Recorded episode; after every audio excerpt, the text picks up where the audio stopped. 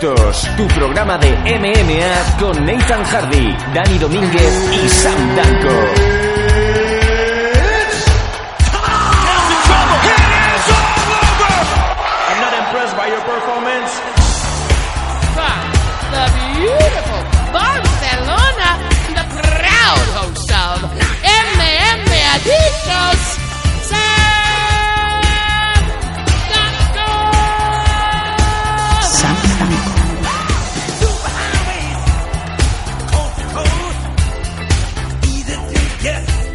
Bienvenido a una nueva edición, una nueva semana MM Adicto, el número 161 ya, la verdad es que ha llovido mucho y nunca me lo he dicho, ¿no? Porque aquí la, el día en Málaga con diluvio y con inundaciones.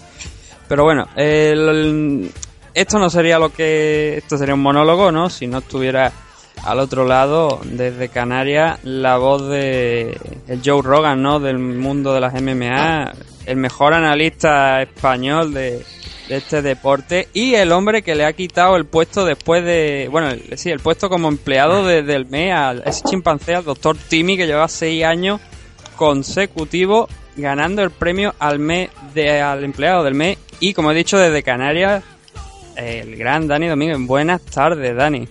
Buenas tardes eh, y hasta luego, porque después de esa introducción, la verdad que lo único que puedo hacer es bajar de, de canché, ¿no? Ya me dejaste bastante alto. Y bueno, esta semana eh, tenemos muchas cosas. Aparte de ese evento, gran evento que se ha celebrado en, Estados Unidos, de Ultimate Fighter, la final de, de Ultimate Fighter 24, tenemos noticias principalmente de USC, grandes noticias, pero no solamente de USC, también de cosas que afectan fuera de la empresa. Estamos hablando de asociaciones de luchadores y también algunas actualizaciones, algunas cards algunos eventos próximos que van a, a, ocurrir en los próximos meses, así como los resultados de, ese mundial de la WMMAA, eh, esa, esa, organización internacional que ya comentamos hace unos programas, ¿no? Que se celebrarán los europeos, pues ahora se han celebrado los mundiales y también hemos tenido suerte, ¿no? En esta ocasión porque ha habido medallas para los nuestros. Así que sin más, vamos a ir directamente al bloque de noticias. Noticias, noticias, noticias.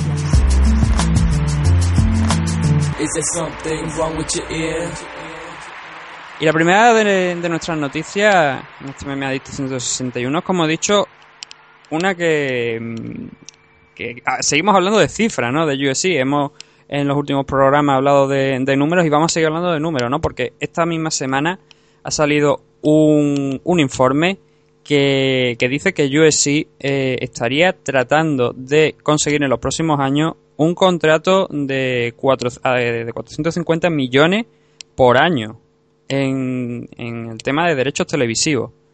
Como todo el mundo sabrá, ahora mismo están en Fox. Ese, esa, ese contrato acaba en el 2018.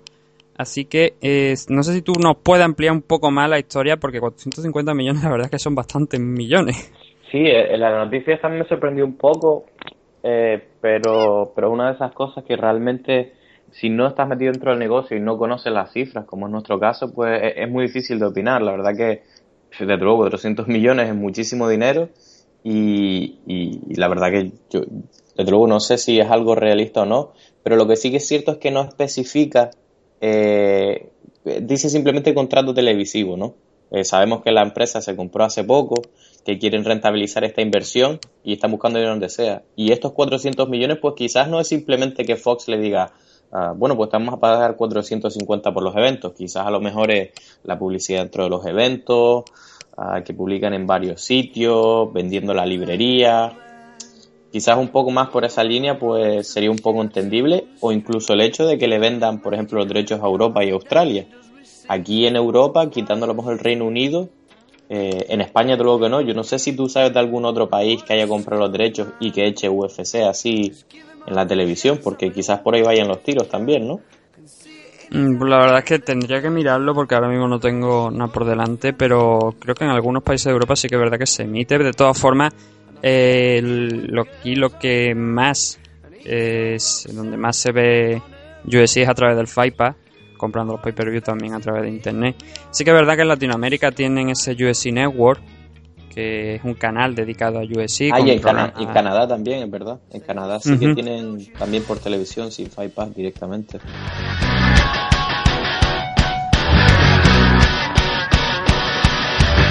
O sea que mm, lo que es UFC pues tiene bastante, bastante en medio, ¿no? Por ejemplo, los datos que te voy a, decir para que veas por dónde va más o menos la cifra. Ahora mismo el actual contrato con Fox eh, todavía eh, cumple en 2018, con lo cual tienen todavía unos cuantos años por delante. Ahora le van a pagar 140 millones este año, que acaba ya. 154 el siguiente y 168 en 2018. Y comparándolo con algunas cifras, esos 400, 450 millones por año que espera hacer USC, ellos han dicho, bueno, en este informe decían que era en torno a un contrato de 10 años, 250 millones por, por cada uno de los 10 años, ¿no? Y hay un contrato que, por ejemplo, se firmó en el 2011 eh, de la NHL con la NBC, una cadena de allí de Estados Unidos, que era de 2 billones de dólares. Eh, nuevamente estamos hablando de cifras que, o sea, es la mitad de lo que ha costado USC y que ese contrato, si hacéis las cuentas, obviamente le sale a 200 millones por año. Entonces, con este contrato lo que sí estaría tratando de hacer es incluso el doble de lo que se firmó hace ya, bueno, 5 años, ¿no? ¿Tú crees que estas cifras son realmente realistas? Porque Hombre, yo, 450 bastante. Yo lo que pienso es que a diferencia de antes que había una serie de dueños que simplemente cogieron una empresa muriendo como era UFC y se metieron a, bueno, a enterrar dinero y a sacarla adelante y bueno, estaban ahí empezando a hacer las cosas según lo veían. Hay una empresa detrás muy muy grande, WME, que es la que lo compró y que ha hecho estudios de mercado. Quizás estén tirando por encima lo típico para cuando regateen un poco y tirar para abajo, pero de luego han hecho estudios de mercado. Es cierto que ahora que MMA ya ha llegado a, Fox, pues es difícil, es decir, para Fox sería duro teniendo un deporte más en la familia de repente de un año para otro que un deporte desapareciera. Pero como todo, yo creo que esto va a ser una noticia positiva para todos porque si bien, es decir, consiguen este contrato y se emiten más sitios, los fans ganaremos, pero si pierde, pues también sería una oportunidad genial para Bellator que le haga una oferta mucho más interesante y que ellos sencillamente tengan cubierto su cupo MMA pues con otra con otra empresa un poco más de menos caché quizás, pero que la pueden hacer muy grande, ¿no? Se pueden beneficiar mutuamente. Sí, porque eh, estamos hablando de Fox, de que este es el actual contrato con Fox, pero lo que se comenta es que hay otras empresas que están tratando de contratar, eh, o sea, de que estarían estudiando pues hacer una puja por, por. La principal sería la, la SPN, que allí tiene un gran peso en Estados Unidos, y que a su vez sería el, el enemigo, por decirlo de alguna manera, ¿no? de Fox directamente, la, la rivalidad entre ellos. Y de hecho también se dice que, Fox hizo una oferta también por, por cuando salió el tema de la venta. Eh, ESPN pues se lo habría pensado también, ¿no? Mm, pero no ahora mismo no hay nada seguro, claro. 450 millones lo que estoy, lo que estoy diciendo, lo que estamos aquí comentando es que es una burrada. Eh, estaríamos hablando de que se convertiría en el deporte, yo creo el deporte con el mayor contrato televisivo de, por lo menos en Estados Unidos. No sé ya si a nivel internacional también saldría esa cifra, pero desde luego, dando el dato que he dado de la NHL, pues es llamativo, ¿no? Eh, yo creo que ahora mismo, opinión personal, no estoy hablando de UFC, estoy hablando de las MMA, pero claro, UFC es el máximo exponente, ¿no? La que más representa. Eh, yo no creo que UFC esté ahora mismo a nivel de importancia eh, que están deportes, por lo menos en Estados Unidos, estamos, repito, yo estoy hablando de Estados Unidos que la NFL, por supuesto la NFL es que yo creo que no llega ni a, no puede llegar ni a los niveles de la NFL, pero tampoco al de la NHL o de la NBA.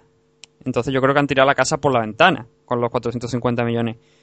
De todas formas, es una estimación, o sea, eso no quiere decir que se vaya a dar finalmente, que esos 450 millones, pero bueno. Y yo creo que ellos están haciendo, vamos a ver, como todo, si tú quieres 10, tú no vas a una negociación pidiendo 10, tú pides 12. Eso por un lado. Y por otro, tú miras los números y no existe ningún deporte en el mundo que esté creciendo tan rápido como UFC. Y es la gran base que va a tener ellos. El plan, eh, pues mira, este año estamos aquí, pero es que si tú miras la demográfica de aquí para atrás, no hemos hecho sino crecer desde hace todos estos años. Con lo cual, pues, pues eso, estarán buscando la negociación y es, es, un, es factual, es un hecho que, que los de, muchos deportes han dejado de crecer hace muchos años y UFC no. Es el único que ha seguido creciendo exponencialmente desde hace muchos años. Con lo cual, a mí no me parecería tan descabellado tampoco. Más que nada en Estados Unidos como son para este tipo de cosas, de exagerado. Sí, seguramente con todo el tema de también del Fight y todo esto, que pues sigue creciendo, es más fácil que crezca. Ahora mismo estamos en, la era de, Internet, donde todo lo, tienes eh, prácticamente a un, a un clic de ratón o, directamente con tu móvil. Entonces sí que es verdad pues que las cosas van, van creciendo.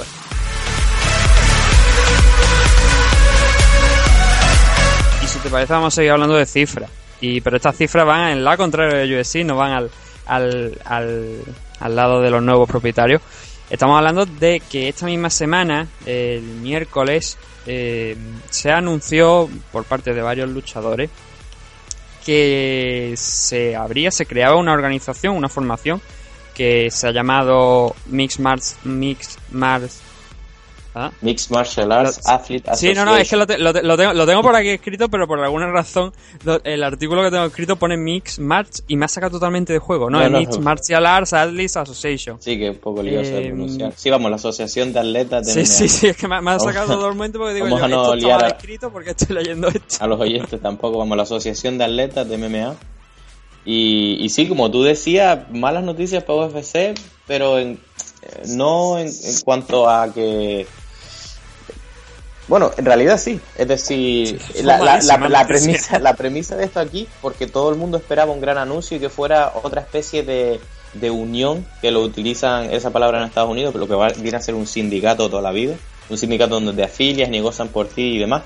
Y ellos han salido un poco diciendo que son una asociación que es diferente en cuanto a, eh, en cuanto a que no tiene que, es decir, que no es el formato eh, vamos a sacar dinero que tienen algunos, algunos sindicatos, sino que va un poco en otra línea, que simplemente te puedas asociar, sea compatible con otros sindicatos y que el objetivo mayor que ellos dicen, que bueno, y nombrar toda la gente que tienen, ¿no? Eh. Pierre, Cowboy, Tim Kennedy, Cain Velázquez, eh, TJ Dillashaw, ellos quieren que haya un reparto mucho más justo entre el beneficio de atletas contra los promotores que bueno, no sé si estás al día, pero en algunos deportes eh, puede ser 60-40, 50-50 y el porcentaje de beneficio que se llevan los luchadores en referencia a todo UFC es 8% de todo lo que hacen.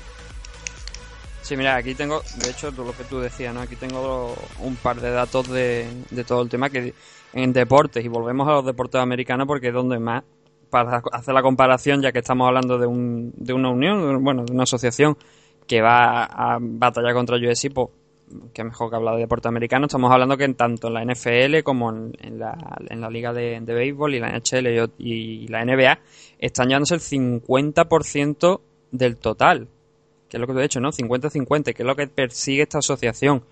Ahora mismo están cobrando, lo que sí ha, dicho, lo que dijeron en la rueda de prensa, sí que, que Pierre y Rimney dijeron que se llevaban el 8% del total de 600, estamos hablando de este año, de los 600 millones que habían hecho eh, USC a lo largo de este año. Sin embargo, por lo visto, hay una fuente que dice que el, bueno, los beneficios de este año todavía no se conocen, estamos, estaríamos hablando de 2015, pero hay una fuente que decía que eh, no sería un 8%, que sería un poco más, sería el 13 o el 14, que tampoco es que suba una barbaridad. Pero sí que sería un, estaríamos hablando de un 6% más. De todas formas, es una cifra baja sin duda alguna. Sí, que 13-14%, sabiendo que, que en muchos casos se llevan el 50%, es una auténtica locura. y, y, quizás algo eh, muy importante, o sea, no más importante, porque desde luego el dinero es lo que hace eh, lo que le importa a los luchadores, a gente que siga profesionalmente como esto, y ya no por el hecho de que queramos más dinero, sino por el hecho de que gente que no tiene una pensión después de este trabajo, ah, que no tiene seguridad social, porque UFC encima los trata como si fueran autónomos.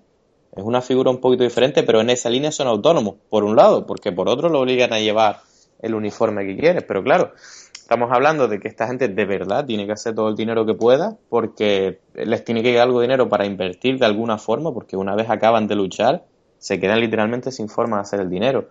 Y entonces el segundo objetivo que tienen es devolver, o devolver no, obtenerlo por primera vez, el poder de negociación colectiva, que es lo que tienen muchos colectivos, pero en MMA al no haber unión de ningún tipo, ellos no pueden coger y decir, mira, ah, queremos mínimo esto por pelea, o queremos que nos cubras con un seguro tal, porque es que básicamente cada hombre a la suya y, y bueno, y una empresa grande en la cual los trabajadores no están unidos, pues se ríen su cara.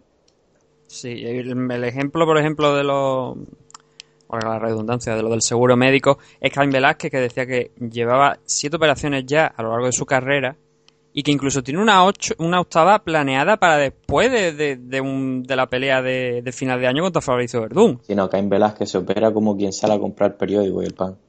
Claro, lo que, lo que él persigue también al unirse a la asociación es que, pues eso, es que tener un, una, un seguro médico, algo que una vez se retire, pues le siga pues controlando que los gastos. Aquí, por suerte, en España tenemos el tema de la seguridad social también.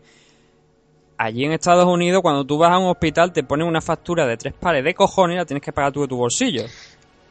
Vamos a ver una, una, cosa sobre eso, y te lo digo como deportista eh, de competición, desde luego no al nivel de, esta gente, ¿no? que son profesionales y que viven de ellos, pero, pero incluso deportista becado, ¿no? Eh, hay una cosa que aquí, por ejemplo, la gente, eh, bueno, uno piensa que la seguridad social es para todos los, los casos, y no lo es. Si tú te lesionas en tu trabajo, tienes que ir al seguro del trabajo, no puedes ir a la seguridad social, en teoría si tú te lesionas pero, entrenando. Pero, pero, yo tienes un seguro, tienes un seguro. Allí es que no lo tienen, allí el seguro. No, pero a, eso, es lo que voy. Es decir, que la seguridad social es para eh, es para todas esas áreas que no están cubiertas de, por ejemplo, que fuera del trabajo y todo eso, ¿no? Que de todas formas, pon tú que te quedas fuera del trabajo o que trabajas de otra forma, tú puedes decir que te lo hiciste en casa y te coges. Es decir, está claro que está fuera el factor que tú dices de que, de que vamos, que allí te lesionas, no puedes pagarlo, no tienes seguridad social, estás, eres un indigente en dos semanas, de luego.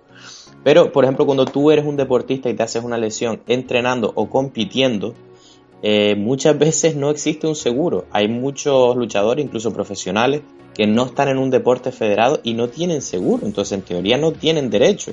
No, tiene que decir, no, pues me rompí la rodilla eh, eh, tejiendo almohadas a punto de cruz en casa.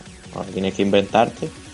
Eh, y lo que ocurre con UFC es que no tienen esa opción, como tú dices, no tienen ni la seguridad social. Y entonces UFC les cubre las, las operaciones antes de que nos salten. Sí que les cubre cosas derivadas de la pelea, pero la mayor parte de las lesiones, que bueno, que algunas estrellas también si tienen una pelea contratada lo hacen. Pero en otros casos no cubren ciertas lesiones. Y, y, este es el problema, porque tú tienes una lesión grave, no te cubren, no puedes pelear, te echan. Es decir, tú tienes un mínimo de peleas que hacer, básicamente te lesionas y estás fuera y te quedas sin hacer dinero en el momento que más lo necesites. Mira, por ejemplo, el caso de. Ya nos estamos desviando un poco, ahora volveremos a el tema, pero por ejemplo, Carla Esparza, la moto que le tocó de YouTube Fighter, creo que fue la Harley Davidson, la ha tenido que vender porque básicamente es que no tiene un duro. Sí, sí, no. Y eh. estamos hablando de una de las luchadoras del top 5 tranquilamente de la división Strawway de UFC. No, y, aquí, hay algo que, aquí, hay algo que, falla, porque Carla Esparza no es que haya salido nueva de, de un Ultimate Fighter. No, no, Carla Esparza ya venía con, con un trechorre a su espalda con un buen número de combate. y fue la campeona, y que, fue la campeona. Uno se espera que habiendo sido campeona hayas, hayas conseguido cierto dinero para poder mantenerte un par de años mínimamente, ¿no? Y, eso es otro de, pues, de los problemas que hay, ¿no? De cada parte. Y también estamos hablando de, por ejemplo, de la pensión, ¿no? Que hemos hablado al principio. a Charlie Dell y a Max Hughes, que tenían puestos en USC actualmente, de, pues, de tema de relación con los luchadores, han sido despedidos esta misma semana también.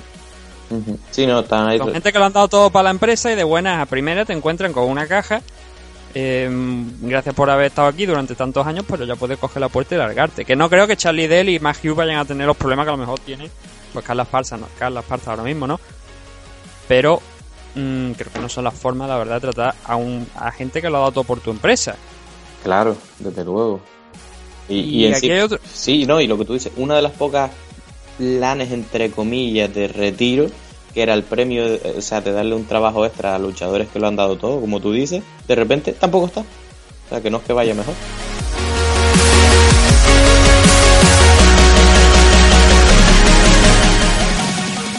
Y hay un tercer punto de todo el tema de la asociación, que ya hemos comentado los integrantes, hemos comentado más o menos lo que persigue. Y el tercero es la polémica, porque siempre tiene que haber algo, ¿no? Eh, aparte de que hay luchadores de la propia empresa de UFC que ahora mismo están aquí, porque San, San Pierre sabemos que es agente libre, ¿no? Eh, puede hacer lo que le dé la gana y tiene un papel que dice que lo demuestra, por mucho que UFC se empeñen que no. Pero la, la, cabeza pensante, por así decirlo, uno de los que, de los que han acudido para organizar todo este tema ha sido Bjorn Rivney. Bjorn Rivney era el jefe en Bellator. Antes de que Viacom, pues bueno, le diese la patada en el culo y que pusieran a Cocker, eh, que es el que está ahora mismo, que era también el, jefe de Strikeforce. Eh, la gente, o sea, la polémica surge porque Bjorn Rivney eh, salga en defensa de los luchadores cuando hace años, cuando Eddie Álvarez dijo me voy a USC, eh, Bjorn Rivney sacó un contrato donde decía no tengáis estas cláusulas, cláusulas que mm, a ojos de casi todo el mundo eran bastante abusivas mm. y que impidieron que Eddie Álvarez en un primer momento llegase a USC. Tuvo que estar un tiempo más en, en Bellator y luego saltó ya definitivamente. Sí, pero sí, como tú dices, eh, lo que le echa mucho en cara es que este tío era de los que estaba más en contra de los luchadores, que les ponía un montón de pegas para que progresaran y era que de repente quiere defenderlos, ¿no? Mm. Pero bueno, como todo, él dice que, que sí, que, que, eso está en el pasado, que ahora quiere cambiar un poco las cosas y quizás un poco marcar la diferencia defendiéndolo. Pero bueno, este, este está por ver, la verdad que este punto de especulación porque ni siquiera han hecho nada y ni siquiera sabemos si la gente se va a apuntar en números suficientes como para un día coger y decir, ah, pues mira, si no mejoras esto no vamos a luchar. Hmm. Así Incluso San Pierre ha dicho eh, que Conor McGregor, por ejemplo, ha dicho que porque estaban esos si Conor se añade, bueno, no es que nadie haya, haya hablado sobre Conor, ¿no? Pero San Pierre sí que ha dicho que incluso a Conor le están quitando parte de lo que le deberían dar y estamos hablando de que posiblemente sea el mejor el luchador mejor pagado de toda la empresa que hay un detalle importante, que esto estamos hablando estrictamente de USC, esto va contra USC, porque a lo mejor tú esto, mm, ese 50% que pretenden hacer esta asociación, tú lo pones en una empresa menor y no te estoy hablando de Velator, estoy hablando de regionales. Y la matas a la empresa, simplemente porque no pueden hacerlo. Pero sí que es lógico, por lo menos en mi opinión, no estoy diciendo que sea así, pero claro, tú esto en USC sí puedes hacerlo. ¿Por qué? Porque es que hacen 600 millones al año. Y estamos hablando de que a lo mejor no un 50% nunca van a llegar, a lo mejor. Pero sí que de ese 13, 14 eh, que se habla, según fuentes de la empresa, al 8 que, dice la, la, eh, la, asociación, pues sí que un punto intermedio, a lo mejor un 30, un 35, un 40 sí que podría llegar a darse. Sí, Pero yo, o sea, ¿tú crees que tú, tú, piensas, mm, para ir cerrando un poco ya este tema, ¿Tú crees que esto se puede expandir a otras asociaciones, a otras compañías que no estén al nivel de USC, que no generen tanto dinero como, como la empresa, como esta empresa? No, y bueno, sí, para cerrar, como tú dices, no se expandirá porque no hace falta. Ya te digo yo que las otras compañías, habiendo trabajado desde dentro con AFL, eh, con Madness o algunas otras empresas, tienen beneficios mucho más modestos y el porcentaje de dinero que se llevan algunos, bien sea por porcentaje de entradas vendidas, se, se acerca muchísimo más a ese 50 que a ese 8 de UFC. Ah, por lo tanto, no va a llegar porque no hace falta. Son organizaciones necesarias en las cuales ellos mismos tratan, luchan por hacer beneficios. Las necesitamos para que saquen a las estrellas del día de mañana que van a UFC. Y ya te digo yo que no están ganando eh, el 80 y perdón, el 92% como UFC. Así que esta lucha se va a luchar en UFC y bueno, vamos a ver qué pasa.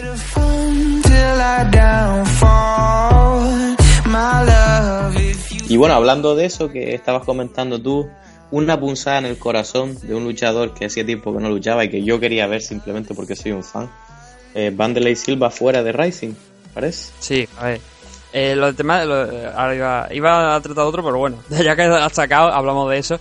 Eh, lo de Vanderlei eh, es curioso porque hace un par de días Rising dice que Vanderlei se ha salido del combate y no han dado motivo alguno.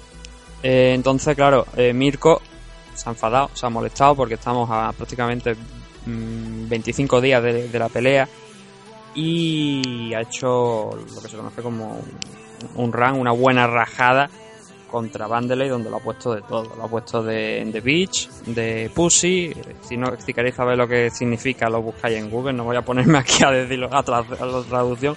Pero lo podéis imaginar, no lo ha dicho nada bonito.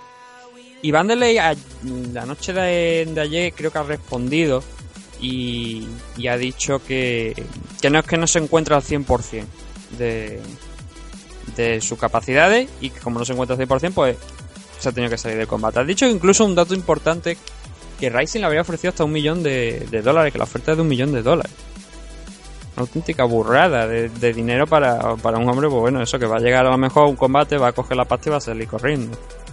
Hombre, sí, pero ten en cuenta que se hace en Japón y Vanderlei es un tío pues que, que literalmente ha salido en cómic y es una figura de acción en Japón. Entonces, bueno, si ellos rentabilizan la inversión, pues ya ni siquiera es que lo valga el luchador, sino podemos sacarle el rendimiento. Sí, pero a mí, por ejemplo, me viene a la memoria. Em, bueno, para empezar te digo, Pride porque cerró. La compró USC, pero Pride tenía problemas. No, pero Pride estaba acosada por la mafia japonesa también. No le dejaban conseguir contratos en televisión, no es simplemente por pagar de más. Sí, no, no, pero no te estoy diciendo de pagar de más, pero que había temas también de dinero. Y Dream, tres cuartos de lo mismo. Y si nos vamos, por ejemplo, me viene a la cabeza Affliction. Affliction le pagó una burrada en un combate a, a Fedor, que creo que además fue el de Arlovsky, aquí es donde Arlovsky se, se vino arriba y acabó noqueado con la boca en, en la lona. Joder, todavía seguía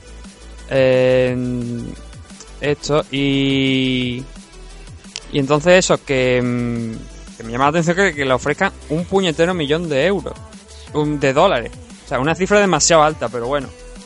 La noticia es, la noticia es que nos hemos quedado sin, sin un Fedo, sin un, sin un Silva contra Mirko, ¿no? Que, yo creo que a esta altura, pues. Pues era lo que estaba todo el mundo deseando y que era sin duda un reclamo de. Y ya podían. No, desde luego, y ya podían repartir un poco de ese millón de dólares con gente que también está peleando a muy alto nivel y que no tiene ni papipas, como es nuestro amigo canario Darwin, ¿no? Efectivamente, ahí ese es el último punto de, de las noticias que traíamos hoy, que son buenas, son buenas noticias. se celebraron hace una semana los mundiales de la W, como he dicho al principio, la, la WMMAA, allí en, China, en Macao. ¿Y qué ha pasado? Tenemos buenos resultados, como he dicho. Eh, Darwin, medalla de bronce, ¿no? En la categoría de 93 kilos. Sí, este chico Darwin, eh, Darwin Rodríguez de las Islas Canarias, también de La Palma en concreto, y con lo cual incluso más mérito al ser una isla menor, ah, definitivamente tiene menos gente para pelear y demás. Pero eh, lo está haciendo muy muy bien, ya te digo. Este año eh, fuimos al Campeonato de España, participamos los dos en, en el Campeonato de España MMA. yo, bueno, obviamente yo no saqué el resultado que sacó él, con lo cual tuve la oportunidad de verlo ahí en directo. Un chico muy, muy sólido que presenta mucha promesa, creo que está haciendo las cosas bien en cuanto a que está haciendo mucho el circuito amateur, yendo a esta organización mundial de MMA, el Campeonato de España, por la Federación de Lucha, ah, y que lo está haciendo muy bien en, general. Presenta una promesa muy grande y, y yo creo que es cuestión de tiempo de que dé el salto a, a profesional. Y cuando digo el salto, no, no quiero decir que no haya peleado, ¿no? Sino que, eh, vamos, que se dedique a tiempo completo, si, si es que le es posible económicamente. Porque además encima está en un peso 93, que es un peso más bien flojo en, en líneas generales en cuanto al número de competidores. Sencillamente no hay tantas personas atléticas de 93 kilos. Uh, y la verdad que estoy bastante emocionado para, para ver el año que viene su, es decir, si, si quiere dedicarse un poquito más a, a la pelea profesional, ¿no? A ver si tenemos la suerte de verlo en el AFL o en el MAD, así a nivel nacional. Sí, hombre, hombre, una vez que ya te has subido al ring y estás peleando, aunque sea amateur, porque esto se, bueno, esto creo que eran los mundiales, creo que se consideraban como amateur, pero no dejaban de ser unos mundiales de MMA, a fin de cuentas. Y, teniendo en cuenta lo lejos que ha llegado con la medalla de bronce, eh, sea profesional o no, tú ya te has subido al ring, ¿sabes? lo que quiero decir. Eh, la diferencia entre materia y profesional, a lo mejor puede ser que sea el tema de la, del nivel, ¿no? Pero, oye, por lo menos intentarlo, si llegado a este punto, yo creo que podría seguir. Sí, Darwin tiene. A ver, Darwin tiene dos peleas ya en profesional que fueron hace. Fueron hace. Hombres de Honor 8. Sí, este año. Él tuvo una en julio eh, y una en diciembre de 2015, hace relativamente poco, sin suerte en ellas, perdió las dos. Pero vamos a ver, está peleando sin ningún tipo de... O sea, en, los eventos más duros, ¿no? en Hombres de Honor, en el 70 peleó, y después peleó también en, en M1, que M1 Eh, en términos de nivel, es, vamos, es el UFC que no tiene la publicidad. El nivel es altísimo allí, entonces ningún tipo de pena por perder esas dos y, simplemente esperar a ver qué le depara el futuro y, y apoyar al producto nacional. Sí, también teníamos la participación de, de Andrés Sánchez, que en, esta ocasión, pues bueno, se ha quedado en segunda ronda, pero oye, también ha hecho un papel muy, muy digno. Sí.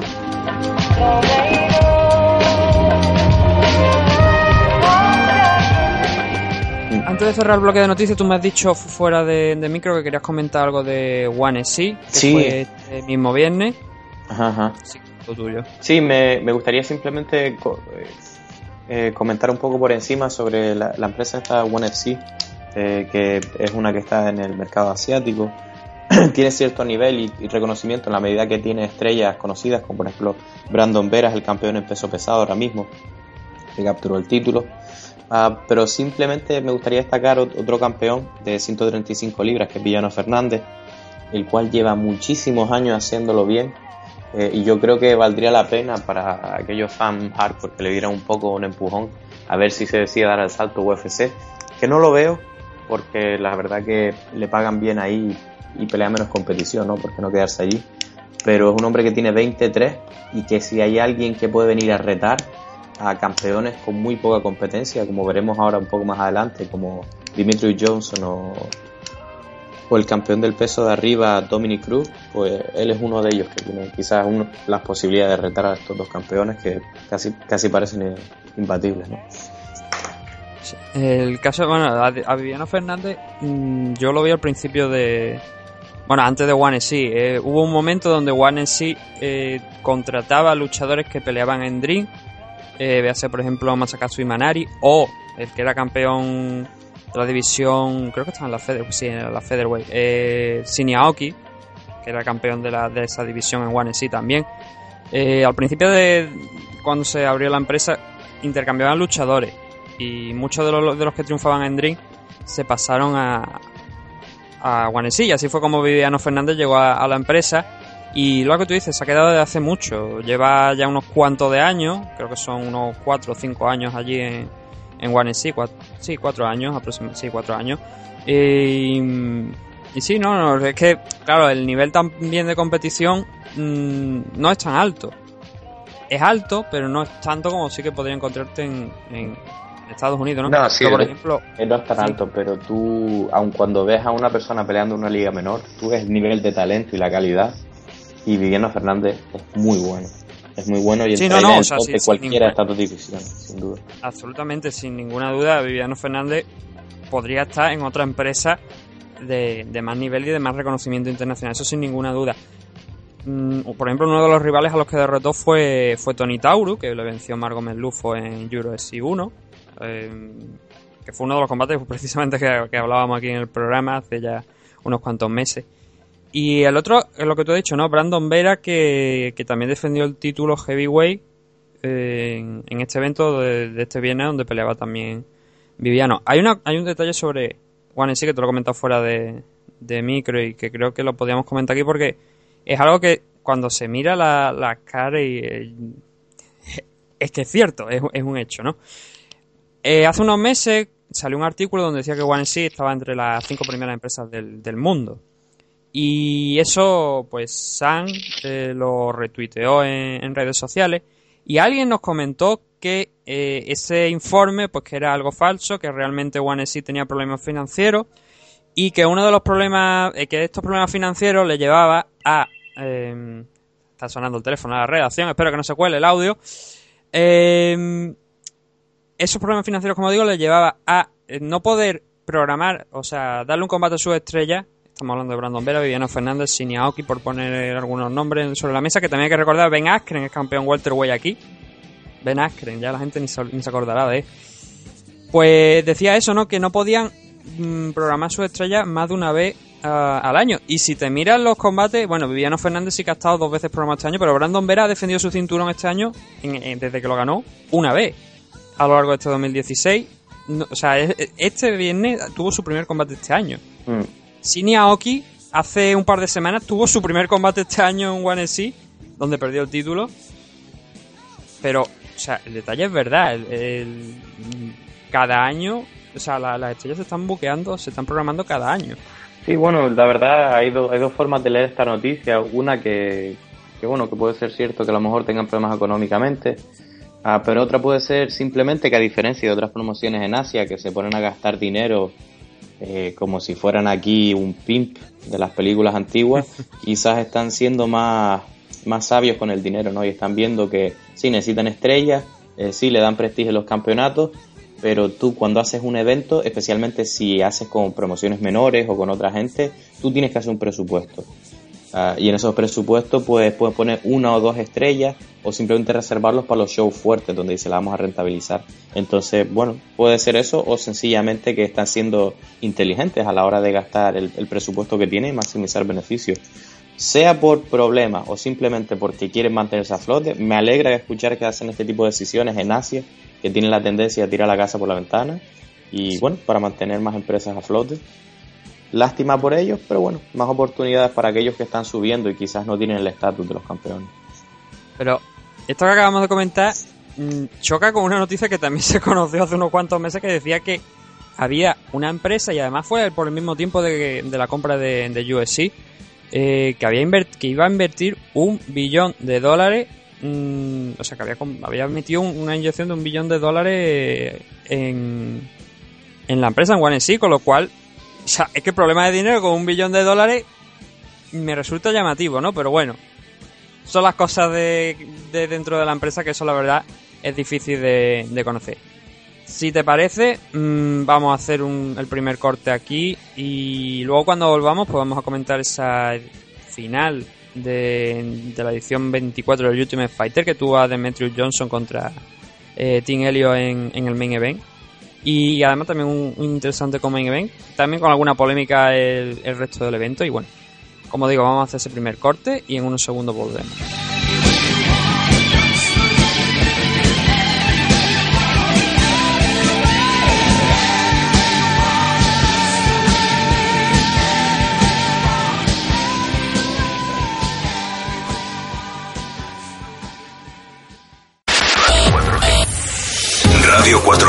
La mejor radio del mundo en tu mano, la mejor radio del mundo en tu web. Ya nos conoces, ya nos disfrutas. Ahora es hora de interactuar con nosotros. Oh my god, what the fuck? What the fuck? Síguenos en Twitter en arroba los También en facebook.com barra los O contacta con nosotros en el correo losdanco arroba hotmail.com muy enfermos oyentes de los Dan. Me está poniendo la perra esta, vamos, que le iba a susurrar el oído, vamos, te iba a pegar una follada ahora mismo también, que te ibas a acordar toda tu puta vida. Nadie te Los Dan, humor fino, corto fino que te pone a soñar. Vamos, te voy a dar el bajón, háblame de tu nuevo libro.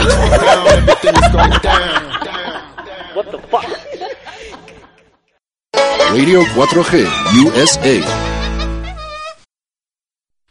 The blind stares of a million pairs of eyes, looking hard but won't realize that they will never see the P.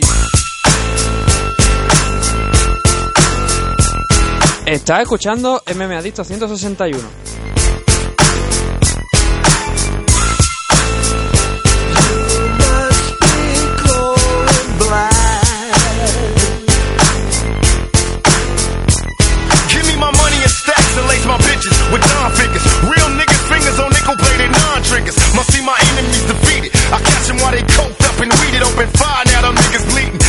Y como siempre, antes de meternos en ese análisis de la card del Ultimate Fighter 24, vamos a eh, recordaros la vía de contacto, ¿no? Donde podéis encontrarnos. Nos podéis encontrar en iBox, tecleando MM Adicto, en iTunes también, en Spreaker, Spreaker y otras muchas plataformas. Eh, también podéis escucharnos en Cadena Tu Radio, en La Pelota FM, eh, en Radio 4G y en muchos más sitios. Como de costumbre, siempre solamente tenéis que teclear Me Adicto en Google y, ahí os saldremos.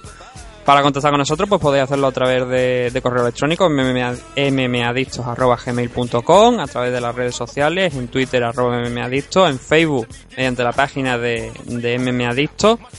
tenido de mandar fotos sin explicación, como ya pasó anteriormente.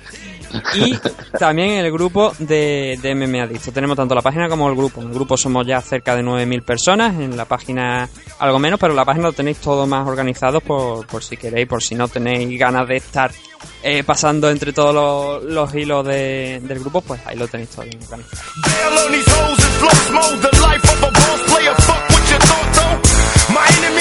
Y como he dicho, eh, la gente, bueno, se preguntará que dónde está Sam, ¿no? También, porque la semana pasada estuvo aquí abriendo la primera parte del programa, hoy no está, está en, Londres, teóricamente iba a hacerle la entrevista a un personaje llamado Bommy Horseman, pero resulta que al final no, lo, estoy, por lo que me está diciendo, se ha desviado de, ese objetivo y, y ha acabado en lo que tú, Dani, no lo conoces, pero yo, yo sí que lo llamo la Gascomenia Británica, ¿no? Que es un show de Pro Wrestling, pues que eh, los que colabora un promotor de aquí español, que es Carla Gasco, ¿no? Eh, temas de Pro Wrestling, entonces. No, pero ahí está en Londres haciendo, disfrutando de, de un buen show mientras nosotros estamos aquí currando, ¿no? Pedazo puta, que, te- que este que me está escuchando, ¿no? A esta hora, pero bueno. Eh, como digo, la cara de Ultimate Fighter 24 finales. Desde arriba hasta abajo vamos a empezar como de costumbre, tú me paras donde tú quieras opinar. Es un evento que, que, bueno, ha tenido sus sus buenas cosas, sus malas cosas, pero que principalmente estaba, pues giraba el tema de los pesos pues más bajos, ¿no? De la compañía, la división Flyway. Sí, Entonces- sin duda. Este es uno de esos eventos, perdona, que Sí, sí, sí. estoy seguro que todos nuestros oyentes bastante educados ah, se conocen al respecto, pero bueno, para aquellos que a lo mejor están empezando de hace un poquito menos tiempo, Ultimate Fighter, program- programa reality show, como gran hermano, un gran hermano básicamente, donde al final se acaban dando hostias, con lo cual pues gana un poco enteros en esa línea. Ah, y este y en este caso han tenido pues el peso más bajo y a diferencia de otros de otros de otros Ultimate Fighter de otros reality show pues el ganador no simplemente era un contrato sino pelea, peleaba con el campeón ya que todos los luchadores que trajeron pues eran luchadores que, que eran campeones de otras organizaciones no simplemente buscando un contendiente para un campeón tan dominante como Dimitri del que hablaremos al final del análisis. Eh, y bueno, y aprovechan siempre para darle una oportunidad a los otros contendientes de, de esa misma temporada, con lo cual vamos a tener un, montón de peleas de pesos ligeros, ¿no? Que como siempre, pues quizás tiene un poquito menos de caos, pero que tiene mucha, mucha acción. Sí, el, antes de meternos, decir que el, en el programa el que se- el luchador que venció en, en el torneo y ganó esta oportunidad era Tim Helios que llegó a ser elegido como el tercer, o sea, en, el draft que se hizo al principio era el tercero, el que, se eligió en tercera posición y Tim Helios era campeón del- de, Titan eh, FC, una empresa norteamericana también, eh, o sea que era un luchador que, como te digo, no era alguien que a lo mejor en situaciones normales te lo verías disputando el cinturón por Demetrius Johnson, pero ya había ganado su oportunidad aquí. Entonces, empezando desde abajo, en la car preliminar, la que se emite a través de UFC Fight Pass, del que hoy hemos hablado mucho. En la división Light Heavyweight teníamos a Devin Clark derrotando a Jo- Josh Stanbury por decisión unánime, un doble 30-27 y un 29-28. Sí, una eh, light heavyweight, 93 kilos, una división que está hambrienta de nuevos contendientes y de luchadores en general, porque probablemente es una de las más flojas, si no las más flojas, en número de luchadores y, y ahora mismo en aspirantes, ¿no? Ah, buenas noticias, Devin Clark pone, bueno, una pelea, una pelea interesante en la cual mezcla golpes eh, y proyecciones de forma bastante buena. Eh, su segunda pelea en la, en la en UFC, con lo cual, pues bueno, me gusta ver que, que va ganando. No el más espectacular, pero bueno, va creciendo un poquito la división.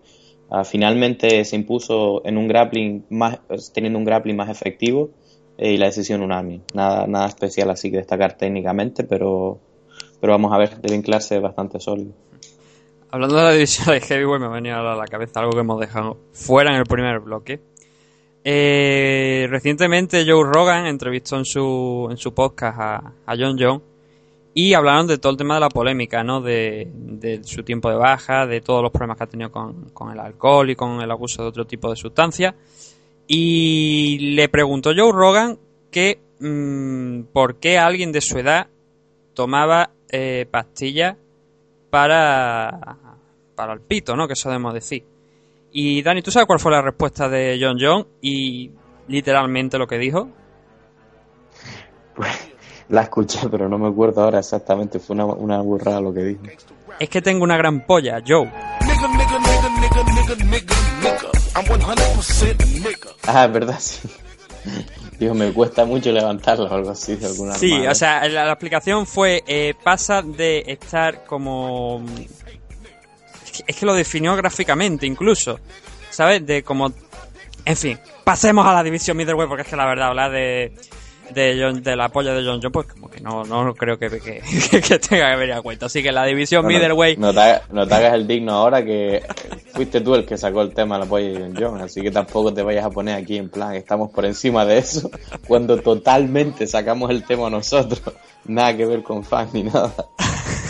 En la división middleweight tenemos a Anthony, Mi- Anthony Smith derrotando a Elvis Mutacic por eh, KO en el segundo round. Mm, Sí, grandes luchadores, ninguno de estos creo que le haga falta tomar pastillas para nada de eso. Ah, sí, esta pelea fue una de estas que, es una historia de, o sea, una pelea de dos historias muy muy diferentes. En el primer round ah, vimos a Anthony Smith imponiendo su juego, tirando al suelo a, a y dominándolo, ¿no? Haciendo incluso daño al ground and pound. Y en el segundo asalto, completamente lo contrario.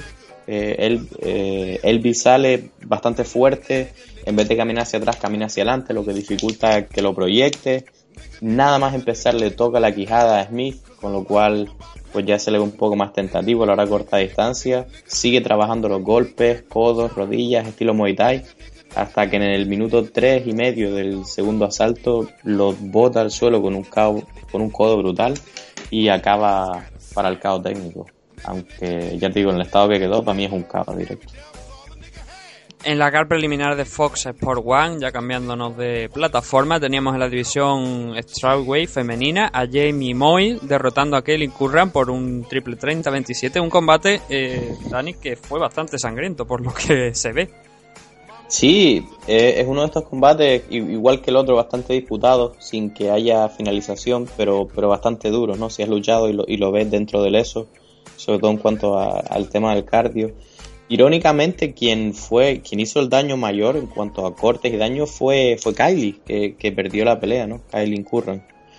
Eh, la forma en la que ganó Jamie aquí se impuso con fuerza de voluntad, presión, ah, básicamente derribando a Kaylee, golpeándole de arriba. Y entonces aquí está un poco el eterno debate de qué es esto, ¿es un deporte de tenis o esto es una pelea? Desde luego si hubiera sido una pelea en la calle, Kylie le ha, le ha pintado la cara a Jamie como si fuera un mapa. Pero, pero bueno, tenemos unos criterios y quizás se impuso el grappling más efectivo y, el dominio de arriba de Jamie, con lo que se le dio la decisión unánime al final. En la división Lightweight teníamos a Don Hyun King, que no hay que confundirlo con el Don Hyun King de una categoría superior, eso hay que decirlo, porque cuando a mí me pasó que miré esta acá, digo yo, coño, Don Hyun King, ahora resulta que no era Don Hyun King el, el welterweight, sino el lightweight, derrotando a Brendan O'Reilly por un triple 29-28. Sí, Don Yun King haciéndole flaco favor a los asiáticos con eso de que dicen que todos los nombres se parecen. Aparece con el mismo nombre de Don Hyun Kim y para confundir más incluso, eh, con unas habilidades muy similares. Eh, Don Hyun Kim o maestro como le dicen, muy buen grappling, muy buenas proyecciones. eh, supongo que será también luchador o, o judoka en esa línea. Quizás eh, una pelea carente de acción para el gusto de algunos fans que quizás quieren ver un poco más de daño, de agresión. Y, bueno, en esta pelea Don King se impuso, tuvo las proyecciones, dominó en el suelo, fue más control que daño quizás y Brendan O'Reilly pues no se lo puso nada fácil, con lo cual al final se neutralizaron y quizás no, hubo esa acción que se esperaba, ah, pero sin duda ningún tipo. Don Kim, decisión unánime, sólido. Vamos a ver si quizás en su próxima pelea puede imponer un poco más el juego y, y crear algo más de daño.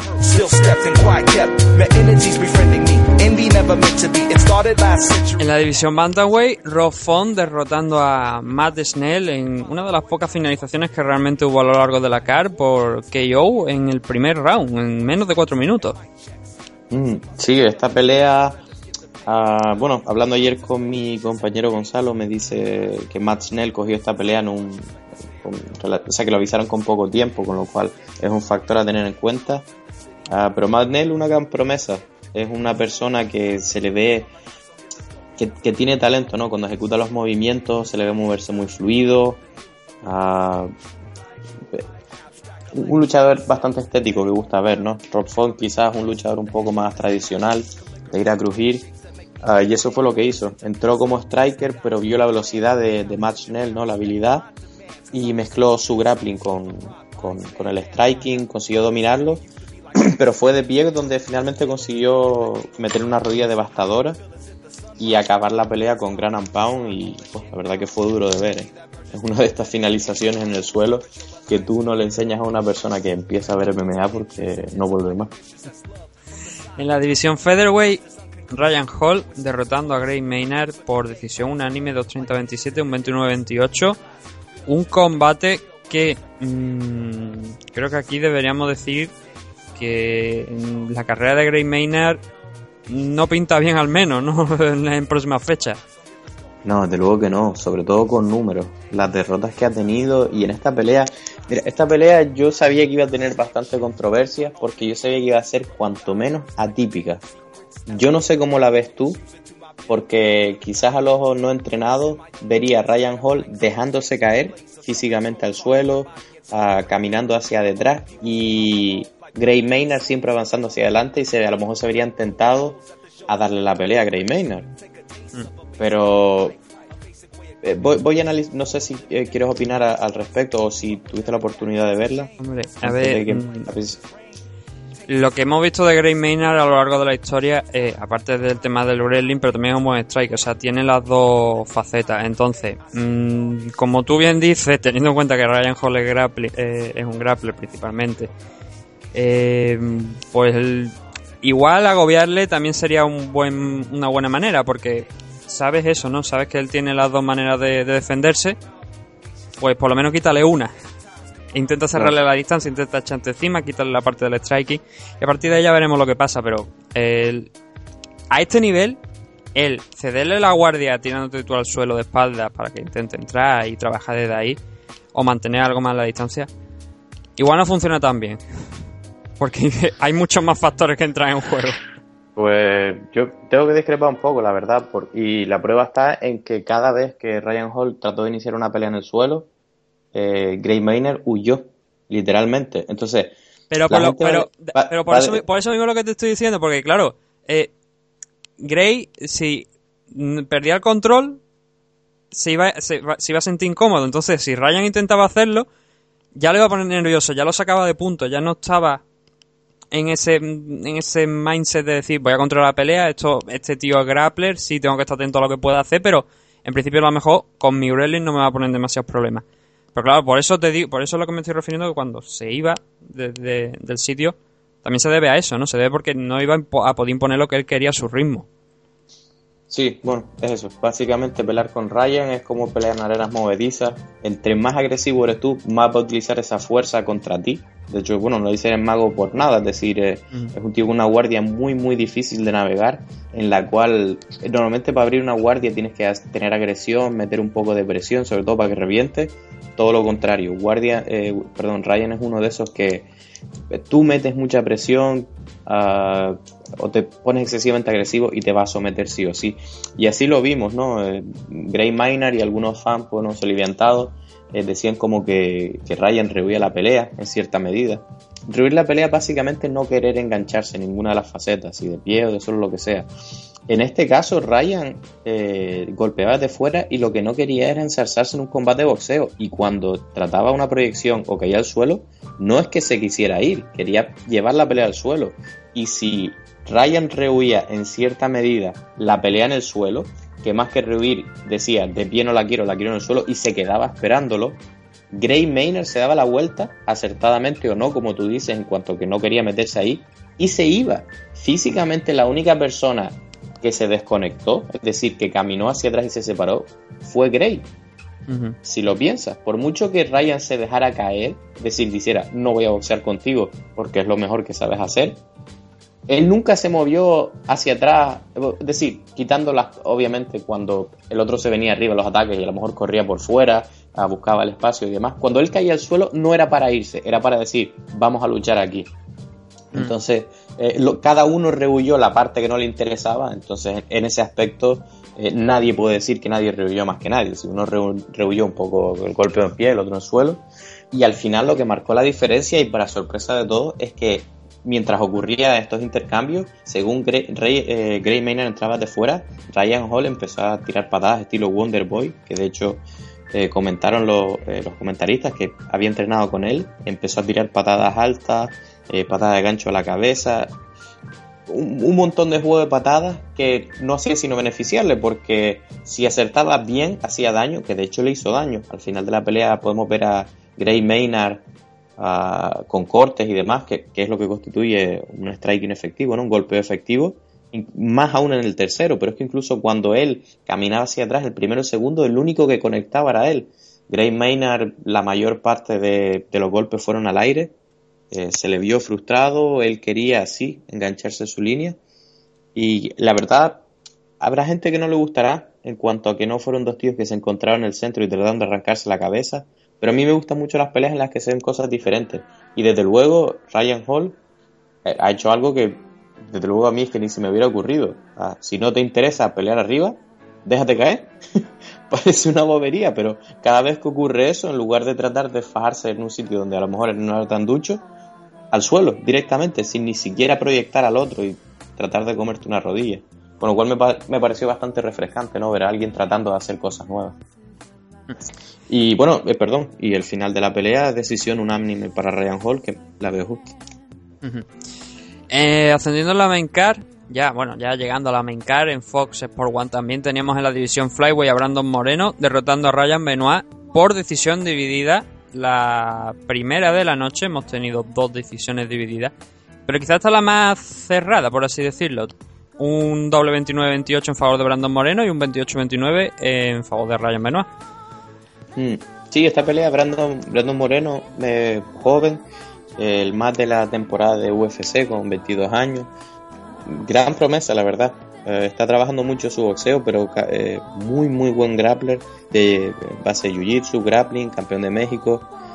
Ah, muy inteligente además. Esta pelea, Benoit tenía, tiene un poder muy considerable de noqueo para el peso y para cualquier peso. Y Brandon se dedicó a tratar de estar disciplinado y siempre que podía para la proyección y, mantuvo, pues quizás dudando a Benoit, ¿no? Fue lo que le ganó la pelea en mis ojos también, probablemente, ¿no? Es cierto que Ryan consiguió darle algún golpe bastante certero y hacerle algún knockdown, pero en mi opinión la presión de, de Brandon y, y los takedowns y el tiempo que mantuvo arriba, pues le dieron la pelea, sin duda. La división Bantamweight femenina tenemos a Sarah McCann derrotando a Leslie Davy por un Alt Triangle Choke en el segundo round. La verdad es que una sumisión que hacía bastante tiempo que no, no veía.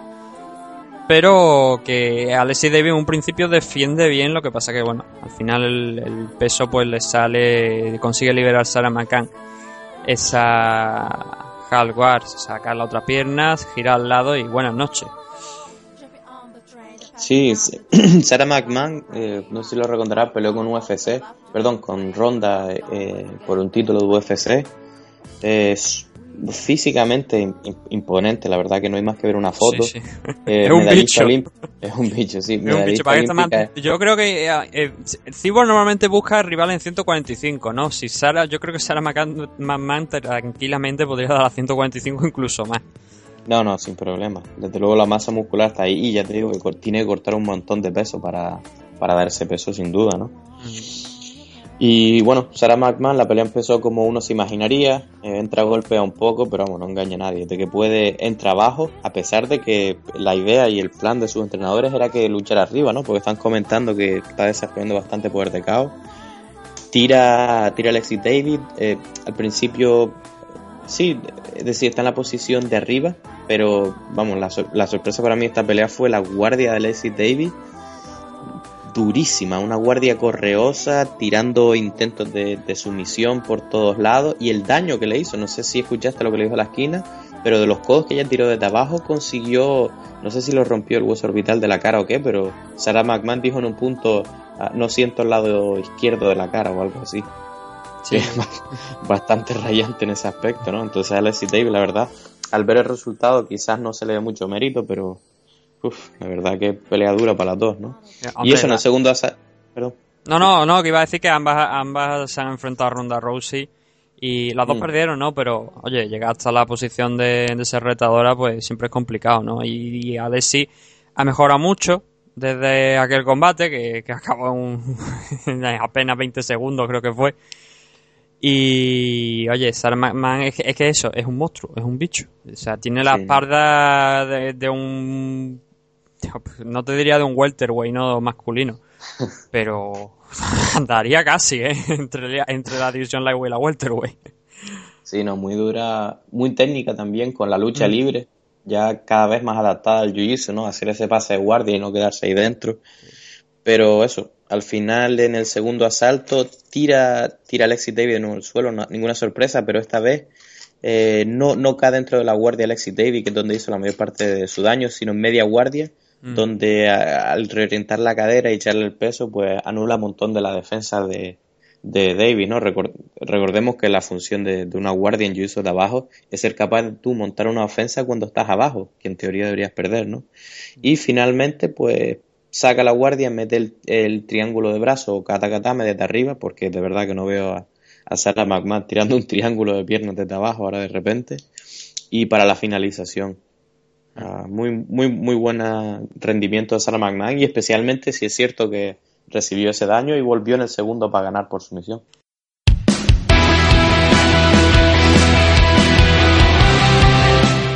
La división light heavyweight teníamos a Jared, eh, Jared Cannonier derrotando a Ion Kutelava por un triple 29-28. Buah, esta pelea, de verdad, si alguien quiere ver tortas, ya no solamente cosas técnicas, tortas y levantadas, ¿no? En plan proyecciones de estas así espectaculares. Esta, esta es la pelea, ¿no? Y desde luego el 93 kilos, una división muy excitante en la que tienen poder de caos, tal. Que y se lo digan a John John los de citante. Ajá, y que en ese... no, pero, pero por otras razones. John John ya, hasta que no pelee, creo que va a tener otro tipo de aficiones, ¿no? Ah, aquí- la pelea la ganó Canonier, como dices tú, decisión unánime, se vino arriba en el segundo y tercer asalto. Ah, yo pienso más bien quizás porque Kutelava que dominó un montón el primer asalto, quizás no peleó todo lo inteligente que debería, gastó demasiado cardio tratando de ser espectacular. Y desde luego felicidades a Jared Cannonier, pero vamos, a mí el que me tiene emocionado es Kutelava. Que es salvaje, yo no sé si lo viste en el pesaje, que se pintó Sí. todo de verde como la masa. Sí, sí. Qué intensidad, qué tío. En este caso le salió mal la jugada porque le hizo perder, pero él va por todas. O sea, va a reventar. Este tío, por favor, que lo traigan más a Kutelava porque la verdad que es impresionante de ver, ¿no? Y bueno, dejó un detallito bastante bueno para los judokas que nos puedan estar escuchando, que fue eh, con el la sobre Grima o el Wizard, le pegó un Haraigoshi muy muy bueno, además de otras proyecciones en, en el primer asalto. Y bueno, técnicamente genial. Ya te digo, le falló un poco el cardio aquí, pero espectacular esta pelea. Total, que realmente eh, tanto Jared como Ion hicieron honor a su sobrenombre. El de Jared es de Kila Gorila. y, el de, y el de Ion es, es de Hull, ¿no? Y lo vimos ayer. En el tercer round ya no podían con su arma, pero oye, todo el espectáculo no lo habían dado en, en, la- en los asaltos anteriores. En la Claro, división, claro. sí. No puede esperar uno que salga a pelear aquí como Conan el Bárbaro y que aguante todos los asaltos. ver.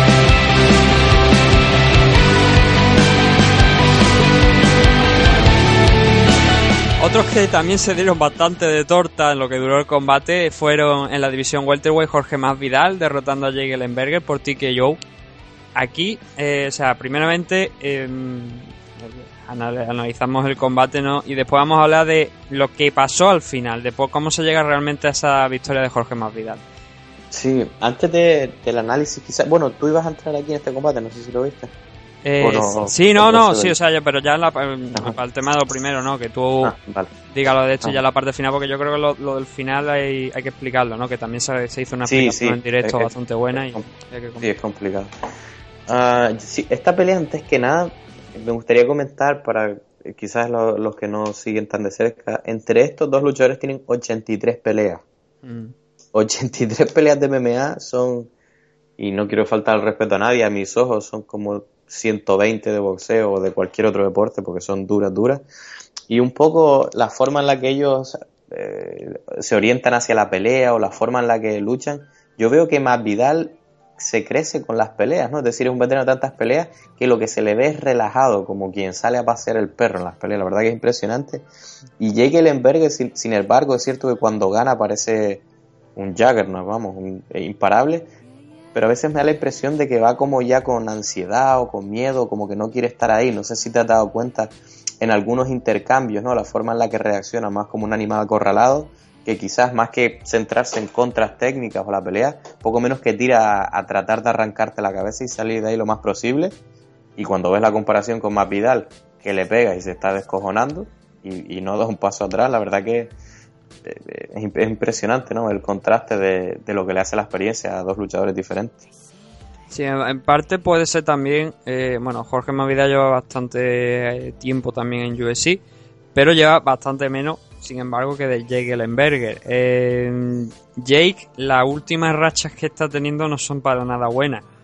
Y mm. entonces va necesitando, pues, ya no solamente creo yo ganar el combate, sino que también acabarlo de una manera, pues, espectacular para intentar recobrar un poquito de esa importancia que tenía hace años en la división cuando, por ejemplo, se enfrentó contra Jay Shields. Y lo, de hecho lo noqueó aquel, yo creo que en aquel momento en el que no queda Jay Seed, eh, este hombre está en la cima. Eh, a partir de, bueno, después tuvo una victoria contra Diego Sánchez, pero ya empezó ahí a esos altibajos, ¿no? Por ejemplo, perdiendo contra Martin Kampman, que Kampman era, o sea, era un, yo creo que era un magnífico striker, pero tampoco era alguien que tú vieses que iba a ser un retado por el título o que si lo, lo que si lo llegaba a ser aguantara mucho, la verdad. Entonces ahí enganchó algunas derrotas, porque obviamente ha perdido contra gente de la talla de Rory McDonald, Robbie Lawler, incluso el propio Kelvin Gastelum, Stephen Thompson también, o sea, todos han sido retadores, o han tenido puestos altos, o, dentro de poco, pues en el caso también de Kevin Gastelum no va a tener una pelea contra Tim Kennedy en UFC 206.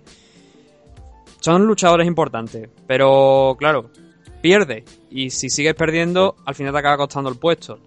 Claro, pero yo más, más, más que vamos a eso, sobre lo, que yo quería meter sobre la mentalidad del luchador, es que no, o sea, los dos tienen en torno a 30 peleas y 11 derrotas, pero más Vidal es que de, todas las, de todas las veces que ha perdido ha tenido alguna sumisión, creo que dos, eh, algún caos técnico en su contra, pero que es uno de estos que simplemente no se podía eh, defender y la pararon pero del resto ha sido todo que ha perdido decisiones y muchas de ellas él creyendo que había ganado, ¿no? Es decir, que eran malas decisiones, con lo cual aún mantiene este aura, ¿no? Que tiene algunos luchadores invictos o especialmente duros, mientras que Allenberger, aparte de también tener un par de sumisiones, ha perdido cuatro peleas duras, o sea, ha perdido caos de mandarlo al otro barrio, o sea, peleas duras de ver como la de, en concreto la de, esta quien fue la de Steven Thompson, es que fue, fue dura de ver.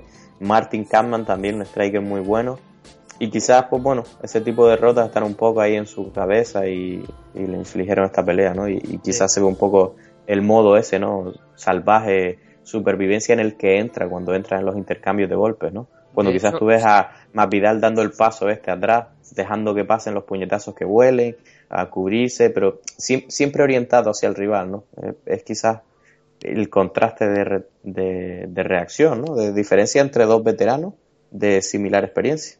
Lo que iba a decir, antes ya de, empezar a hablar de, lo que el combate, es que ese modo de supervivencia que tú has dicho, eh, lo vimos en el, precisamente en el último combate de Jake que fue contra Matt Brown, que hubo un momento donde parecía que Matt Brown se llevaba la pelea y el Emberger fue capaz de darle totalmente la vuelta.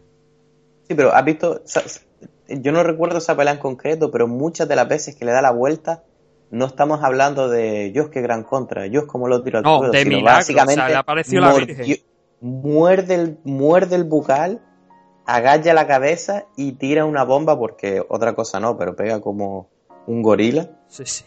Y en lo que enganche te, te sienta, vamos, te sienta y te pone a dormir. Pero a eso me refiero, ¿no? Y lo que supongo que tú también te estarás refiriendo, que incluso cuando vuelve de esas peleas, es algo en esa línea generalmente, ¿no? Él acorralado contra la pared y reaccionando y infligiendo daño al, oponente, algunas veces, como tú dices, casi al voleo, ¿no? Tirando el golpe ese ahí y que le cuadra.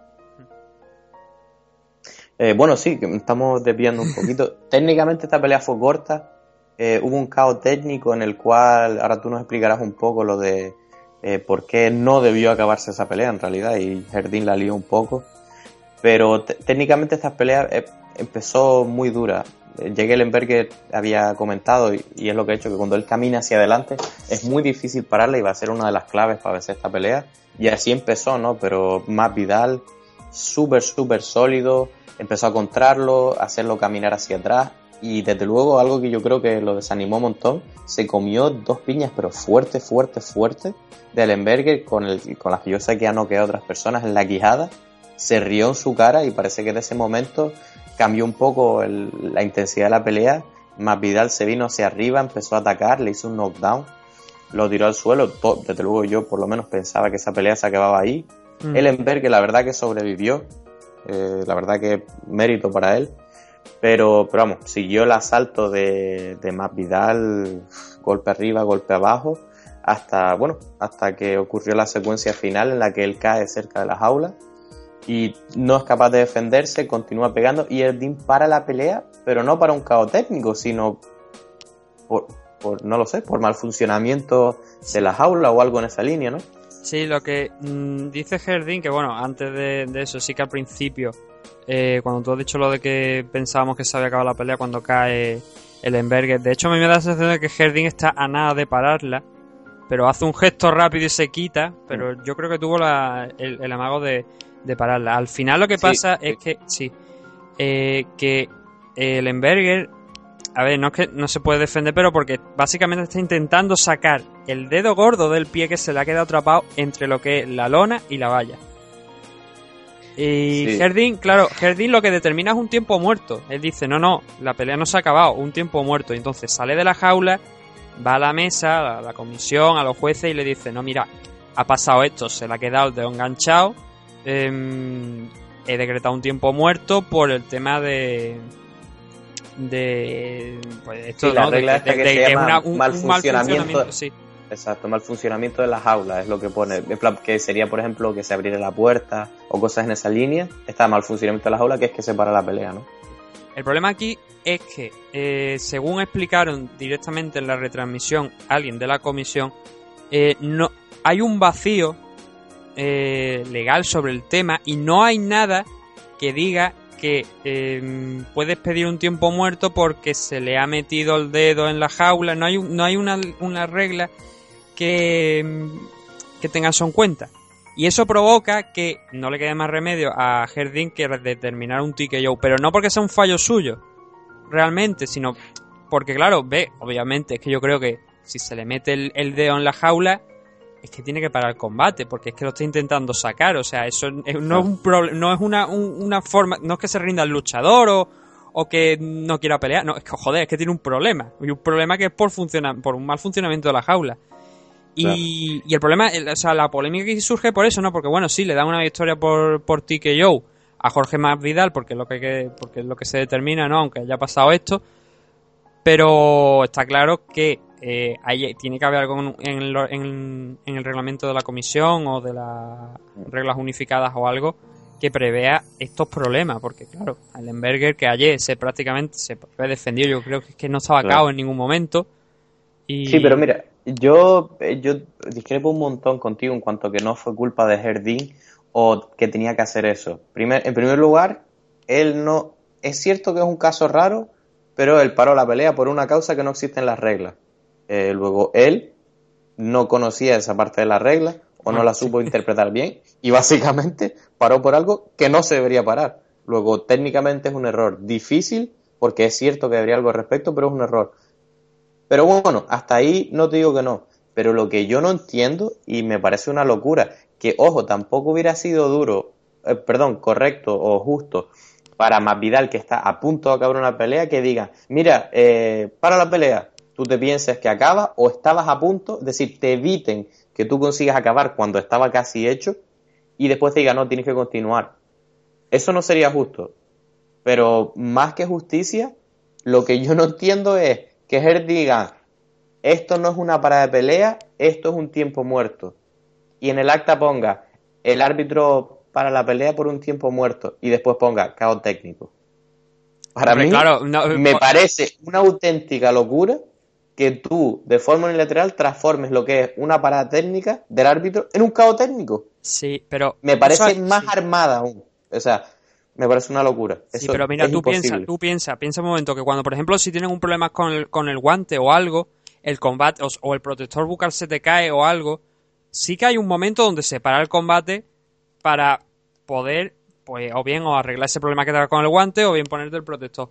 Yo entiendo que Herdin considera eso también como ese tipo de parada, o sea, un, momento que saque el pie ahí y exacto. luego seguimos y si, hay, y si hay una parada y tú has, has hecho un error como árbitro, lo aceptas, te la mamas.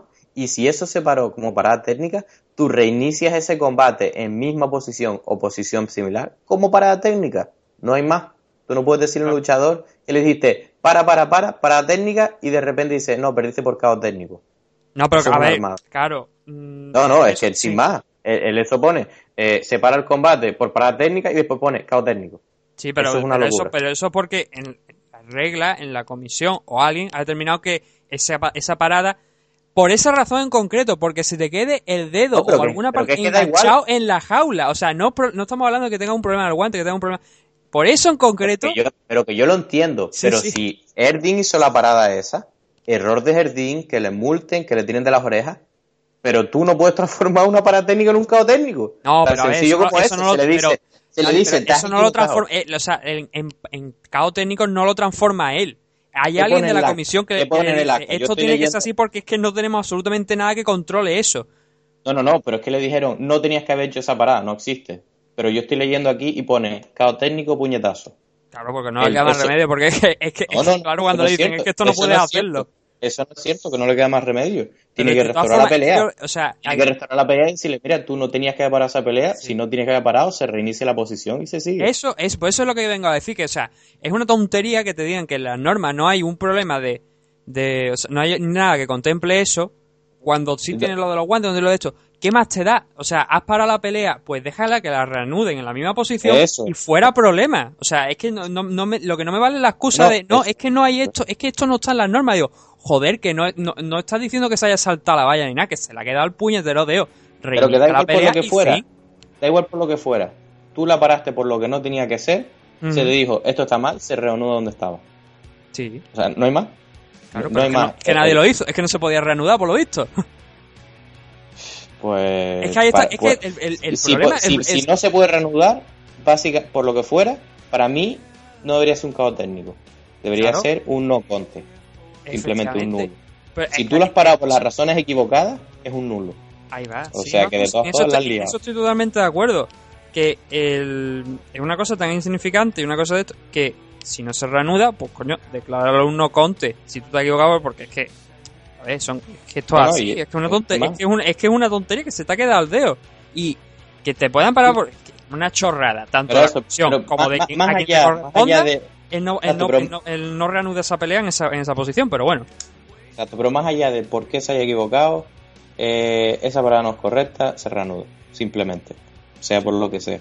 Como si se le engancha, yo que sé, el pantalón con los cordones del árbitro. Da igual, esa pelea había que reanudarla.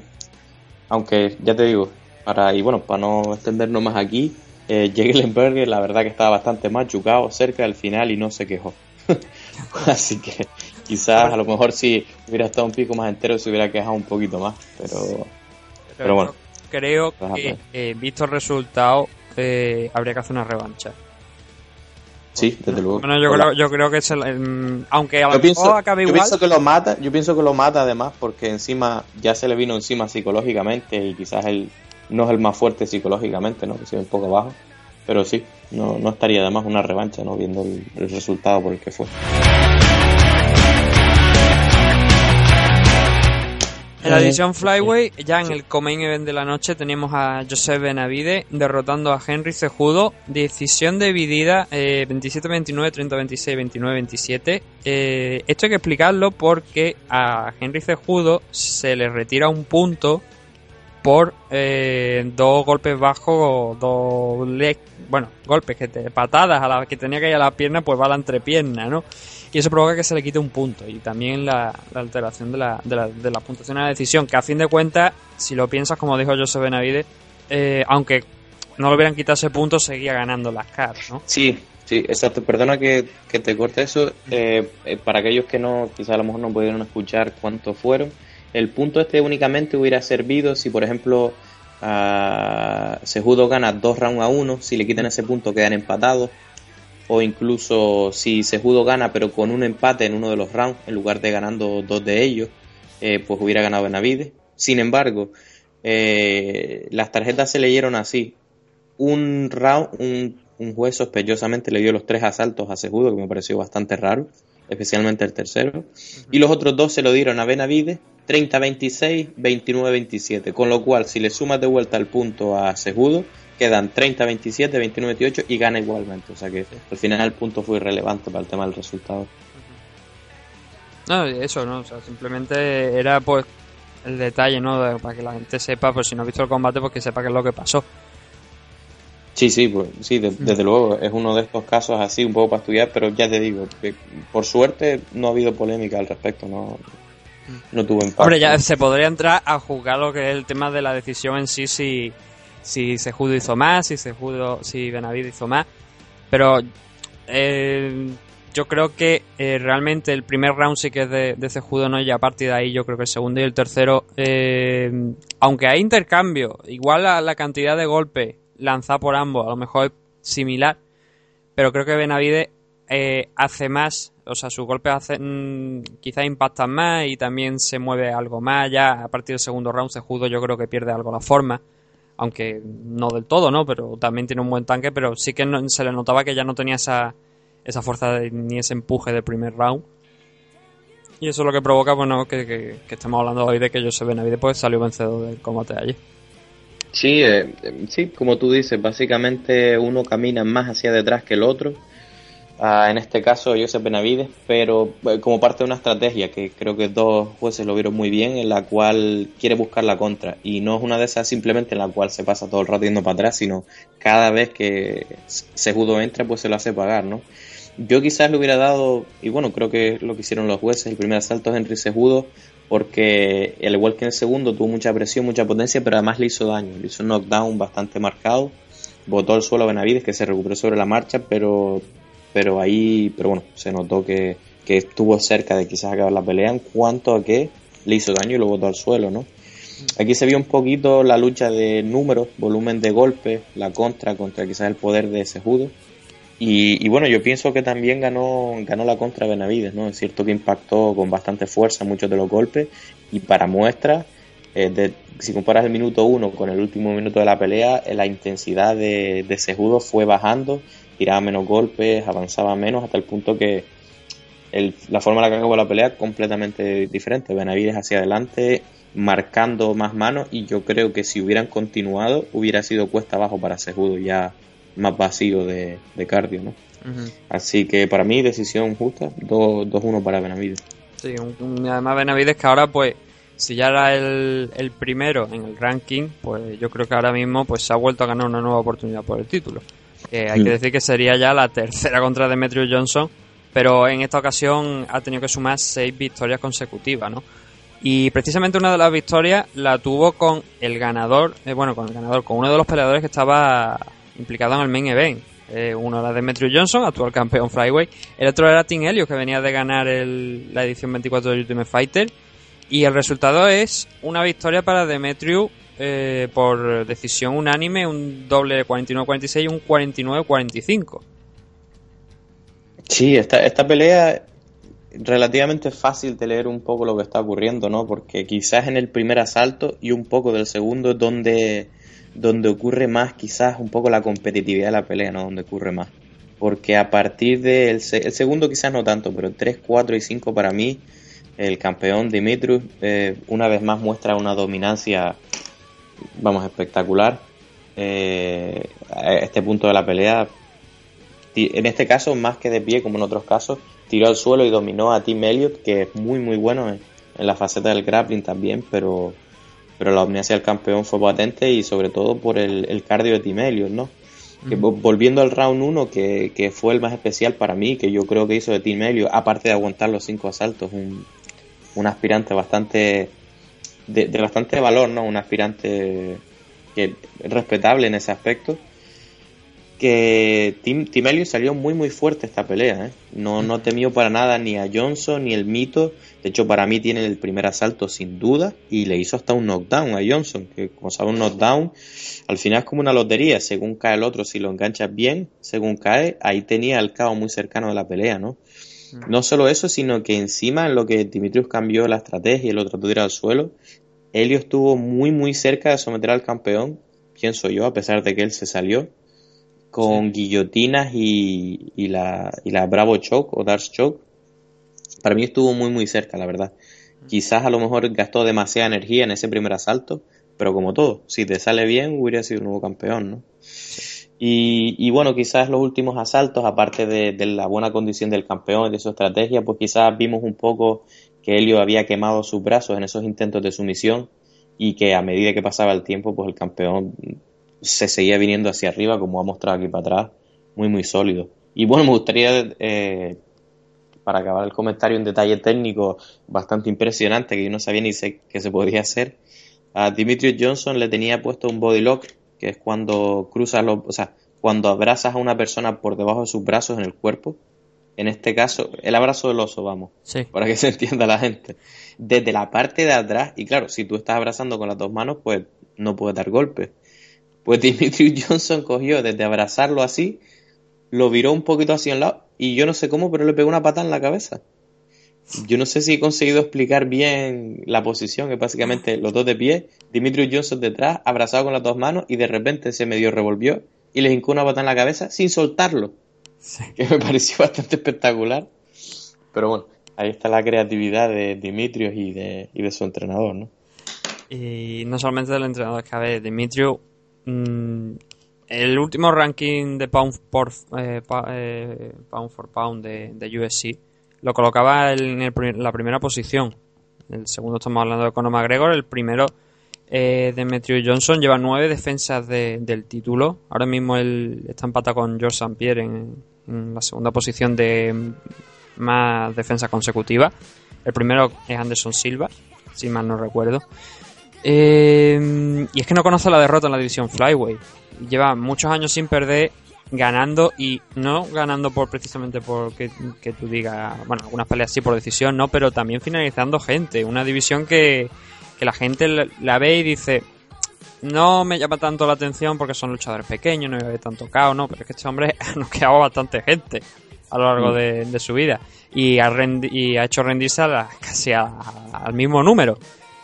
Eh, Sí. Creo que es, al llegar a este Mm. punto yo creo que mm, Demetrio Johnson se merece el- todo el respeto del mundo, que la gente lo reconozca más y que sepa que es el, número uno en el pound for pound por méritos propios. Porque no conoce la derrota de hace muchísimos años, porque es el campeón, el único campeón flyweight de, de. Y por su parte, Tim Helio, mm, yo creo que hizo lo que pudo, ¿no? Eh, obviamente era el gran underdog de la noche y creo que el, eh, cuando voy a decir peor retador me refiero al que retador con menos galones, ¿no? De los que se habían enfrentado hasta ahora y que como he dicho al principio igual en condiciones normales no habría tenido esa opción de, de, de enfrentarse a Demetrio Johnson si hubiera tenido que pasar pues sin ir más lejos por alguno de los dos entrenadores de la edición, ¿no? Pero tuvo su oportunidad, de, sobre todo en ese primer round como tú has dicho y creo que es digno de aplaudir, ¿no? Porque aceptar... Sabes que lo tienes muy difícil, pero creo que él puso la gana, lo que él tenía, y oye, casi le sale, ¿no? En el primer round. Pero bueno, obviamente La- estamos la- hablando la- que la tiene enfrente a todo un campeón del, de USC, al campeón Flyweight, y, y oye, son cosas que pasan. No, ahora lo siguiente supongo que como he dicho, porque será ese Joseph Benavide contra Demetrio Johnson, o si tienen algo bajo la manga, pues tendremos que verlo en los siguientes meses.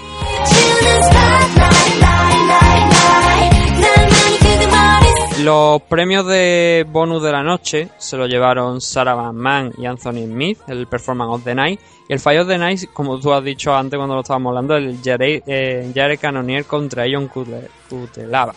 Ah, pues mira, ni lo sabía, pero eh, que fue una fajada que lo flipa.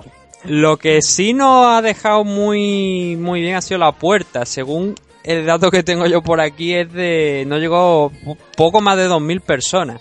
Ayer en, Como la- ah, la asistencia al evento. Sí, la asistencia al evento. Poco más de 2.000 personas, ¿no? Yo- aunque es lo que he dicho, ¿no? Es el reflejo de lo que he dicho, que la gente a lo mejor no se toman demasiado, demasiado en serio a Demetrius Johnson, pero yo creo que es un luchador muy, muy válido y que estoy totalmente de acuerdo ahora mismo con que sea el, el, ranking, el primer rankeado en el Pound for Pound. Sí, yo pienso que también. Y por lo siguiente, si tú analizas por qué es básicamente, o sea, en primer lugar, hay gente que pondría a Conor el primero y no le falta razón en cuanto que ha sido dominante y es campeón de dos divisiones a la vez. Eso Dani. Dani, Pero- o sea, eh, una cosa, No, estamos- eh, antes quiero, hay una cosa, un dato, ¿no? Que, que quiero volver a remarcar. eh, eh, el señor Demetrius Johnson Sí, sí, ya- está empatado con Joe St. Pierre en el segundo re- eh, segunda defensa. Acabar, ¿no? Eh, Conor McGregor, ¿cuántas defensas ha hecho hasta ahora? Ah, Bueno, no, no, voy- responde, responde. O sea, no, no te calles, responde. ¿Cuántas defensas ha hecho Conor McGregor? ¿Puedo acabar lo que voy a decir antes de meternos Responde en a la otro tipo de pregunta. debate? bueno. Eh, no, es cierto que si tú tienes un, si pound for pound significa que tú seas el mejor independientemente de tu peso, tú tienes un campeón de dos pesos, en teoría no lo ha hecho nadie más, debería ser campeón. Pero, como tú bien estás diciendo, Conor, independientemente de que haya defendido o no, no tiene eh, ni en una división en otra, es decir, no tiene la cantidad de defensas del título al más alto nivel que tiene Demetrius. O sea, Demetrius viene repartiendo estopas desde hace un montón de tiempo al punto de que ha hecho una división como 125, que si bien tiene menos gente como otra, para nada es una división floja, no es en plan peso pesado que tiene siete tíos buenos y el resto son cuarentones que, vamos, que ellos mismos se cansan si pasan el segundo asalto. Es una división de mucho talento y que te aseguro que cuando no esté Dimitrios le va a costar mucho a la gente mantener ese título. Eh, es muy, muy bueno, la verdad que la forma en la que ha ganado, a, a pesar de que otros campeones han ganado, la consistencia, el número de defensas, eh, para que le quiten el puesto, no solamente van a tener que hacer cosas increíbles como dos, eh, yo qué sé, eh, eso, dos campeonatos, dos títulos a la vez, o ganar más rápido que él, sino la consistencia, estar tiempo ahí ganando esos títulos, ganando esas peleas, y al punto de que UFC pues tenga que hacer un show para buscarle un retador. Vamos, eso no se había escuchado nunca. Y, y otra cosa, y la definición de esto de pound for pound, básicamente es, si no existieran pesos, si no existiera el tamaño, ¿quién sería el mejor? Yo sinceramente pienso que Dimitrius Johnson, si de alguna forma lo pudieras poner la talla de los demás, le ganaría la mayor parte de los campeones. Eh, es sencillamente una maravilla técnicamente, uno de los mejores que existe. Bueno, con este comentario vamos a pasar al, último corte y ya vamos a ir directamente a la despedida en este adicto 161. No sé si tiene alguna cosa más que añadir sobre el evento. Ah, uh, sí, que eres un Connor hater. pues como he dicho, nos vamos la, al último corte y enseguida volvemos en unos segundos. No me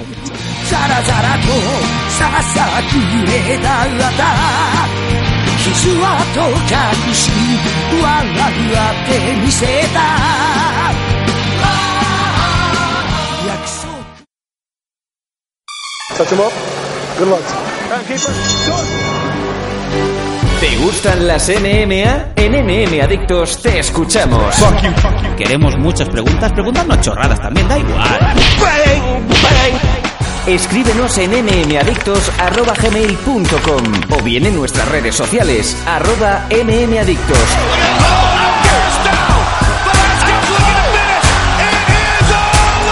MM Adictos, tu pregunta y nosotros sacaremos el Conor McGregor que llevas dentro. ¡Te esperamos!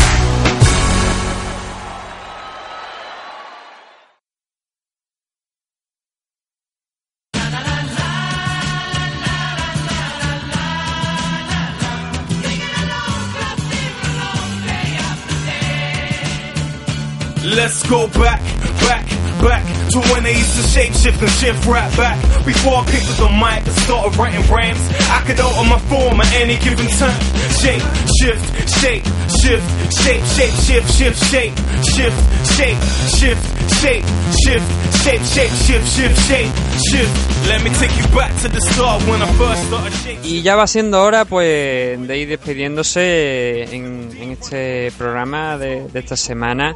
Y la verdad es que un programa muy completo, hemos tenido de todo. Hemos tenido noticias, hemos tenido resultados buenos para los españoles y también este gran análisis nuevamente de, un evento de, de. En otras ocasiones podíamos, que coincidamos que no tengamos eventos de USC, pues podríamos tratar también otras otras empresas. Pero lo, iremos viendo, ¿no? Por ejemplo, este fin de semana pues, ha, sido, ha habido dos eventos de Bellator. La semana que viene hay que decir que hay dos eventos de USC, uno el día 9 y otro el día 10, el del día 10 USC 206, con ese más Holloway Anthony Petty en el main event. Y eh, el del día 9, Derry Lewis contra Shamil Abdurakimov en la división eh, Heavyweight. Dos eventos que con car muy muy distintas, la verdad.